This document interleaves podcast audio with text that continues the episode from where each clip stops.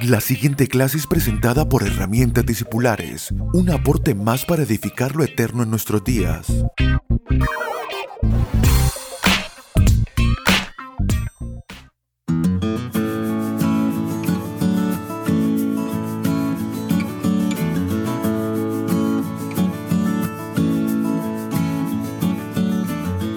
Saludos amados, bienvenidos a nuestra clase discipular número 146 de herramientas discipulares. Qué privilegio poder llegar a ustedes con una clase más y en esta clase vamos a ver la cuarta parte de esta virtud que hemos comenzado a trabajar desde hace tres clases atrás acerca de la compasión. Ya hemos visto y creo que a esta altura estamos absolutamente convencidos de que necesitamos esta virtud en nuestras vidas. Yo creo que sin lugar a dudas estas clases son insuficientes, son solamente una chispa yo creo que tenemos algunos objetivos con estas clases y si sirvieran para esto serían en realidad una herramienta eficaz, que es al menos separar en nuestro día un espacio de reflexión, también un anhelo, despertar un anhelo.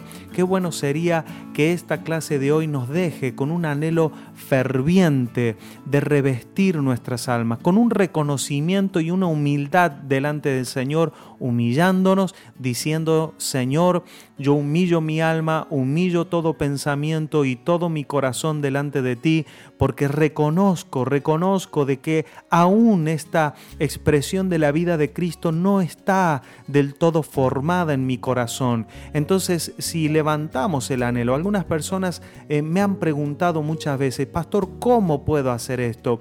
Y la, y la respuesta primaria siempre a esa pregunta sería, número uno, anhelándolo, realmente deseando esa madurez espiritual, queriendo que esta vida se produzca en nosotros, hablando acerca de la compasión, la compasión como expresión de la naturaleza de Cristo, ser personas compasivas, pero no compasivas solamente en oportunidades esporádicas de nuestras vidas, sino como una virtud establecida en nuestros corazones.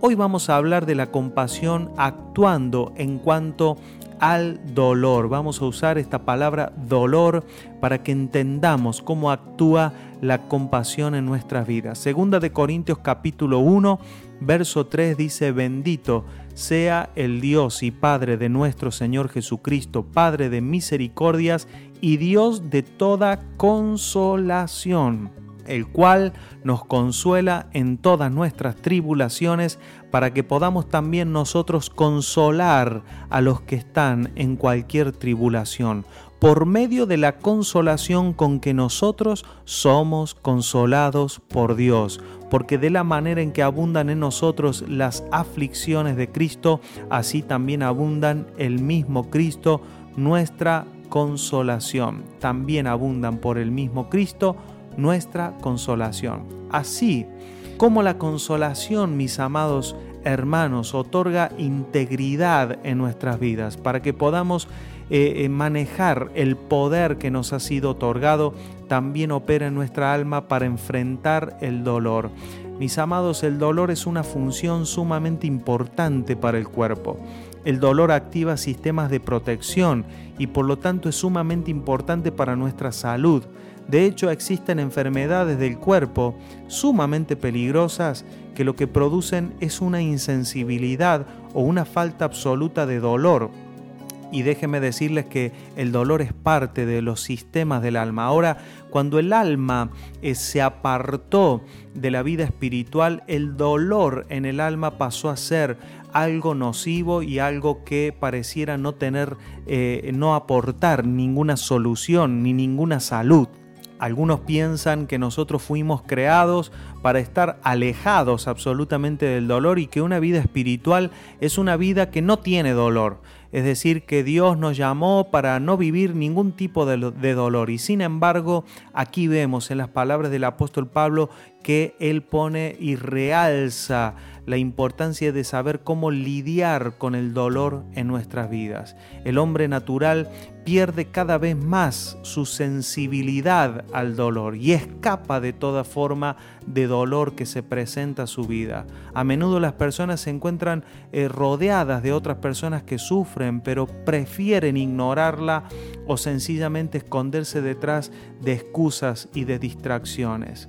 Efesios capítulo 4, verso 17 dice, esto pues digo y requiero en el Señor que ya no anden como los gentiles, que andan en la vanidad de su mente, teniendo el entendimiento entenebrecido, ajenos de la vida de Dios por la ignorancia que en ellos hay, por la dureza de su corazón, los cuales después que perdieron toda sensibilidad, se entregaron a la lascivia para cometer con avidez toda clase de impureza. Mis amados, la pérdida de sensibilidad es una de las consecuencias del pecado en el hombre y su lejanía de Dios. La compasión nos lleva a exponernos al dolor de una manera voluntaria para producir salud en nosotros mismos y también en otros. La madurez espiritual no es un resultado de una persona que ha resuelto tanto su vida que ya no tiene dolor sino que es un corazón que ha regresado al correcto funcionamiento del diseño de Dios. Cuando una persona procesa correctamente el dolor en su propio corazón, sostenido por el Espíritu Santo, entonces va a volverse una persona de descanso y de salud para otros. Uno de los tratos del Espíritu Santo de Dios en nuestros corazones es cortar los lazos que mantienen en esclavitud al alma y al corazón. El apóstol Pablo habla acerca de la circuncisión del corazón. ¿Qué es un corazón circuncidado? Es un corazón al cual se le han cortado los lazos de la carne que lo mantienen en esclavitud. Uno de esos lazos que mantienen atadas al alma es este lazo que es la búsqueda constantemente de comodidad, es decir, eh, disfrutar la vida y disfrutar la comodidad está muy bien. El alma también fue creada para el disfrute, para la comodidad, para lo espacioso. Nuestra alma disfruta y claro que el disfrute está muy bien y el, incluso el apóstol Pablo habla de esto en, en una de sus cartas diciendo díganle a los ricos que disfruten de las riquezas pero que no se dejen gobernar o no se fíen de ellas. Es decir, el asunto no está en que si está bien o está mal buscar la comodidad. El asunto es cuando está este lazo en el corazón donde la comodidad lo es todo donde alejarnos del dolor es algo que gobierna nuestras decisiones. Pero cuando nosotros hemos llegado a la vida de Dios, en realidad la vida espiritual nos ofrece el acceso a una realidad. Por eso el apóstol Pablo dice, ustedes son miembros los unos de los otros. Y termina diciendo, señores, cuando un miembro se duele, todos se duelen. Es decir, el dolor también es parte de nuestra vida y nuestra dinámica eh, eh, de vida del cuerpo y de vida en el Señor. Pero yo debo asegurarle que no es un dolor para mantenernos en infelicidad, sino que eh, este, esta asociación del dolor con la infelicidad o con la falta de, de plenitud en la vida es una mentira es una mentira, es una mentira que ha creado el sistema del mundo. El mundo nos quiere ofrecer una manera de ver la vida donde la plenitud y la felicidad se alcanza solamente alejándonos del dolor. Y eso produce mucha gente ignorada, descuidada, como dijo Jesús, los veo como ovejas sin pastor, porque nadie tiene misericordia de ellos. Mis amados, debemos renunciar a esa manera de ver y debemos permitirle al Espíritu Santo que corte esos lazos que nos mantienen atados a una vieja vida y una manera de pensar añeja que ya, ya no sirve para nuestra madurez y para nuestro crecimiento. Cuando nosotros alcanzamos esa madurez y nos libramos de esos lazos, comienza a suceder la compasión espiritual, que es sencillamente abrir nuestros ojos, es prepararnos, es notar ¿Qué hay de Cristo en mí? ¿Qué me ha sido dado a mí para poder ser de edificación para otros? ¿Qué tengo yo de parte de Dios para alimentar y para nutrir a las personas que me rodean?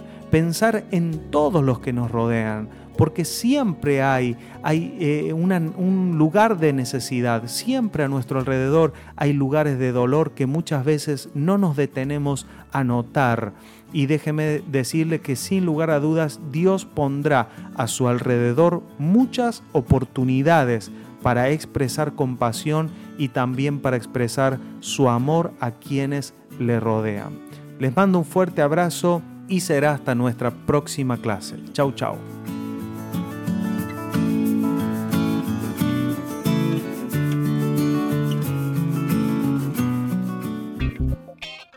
Puede comunicarse con nosotros a través de nuestra página web www.herramientadiscipulares.com o vía mail a herramientadiscipulares.gmail.com.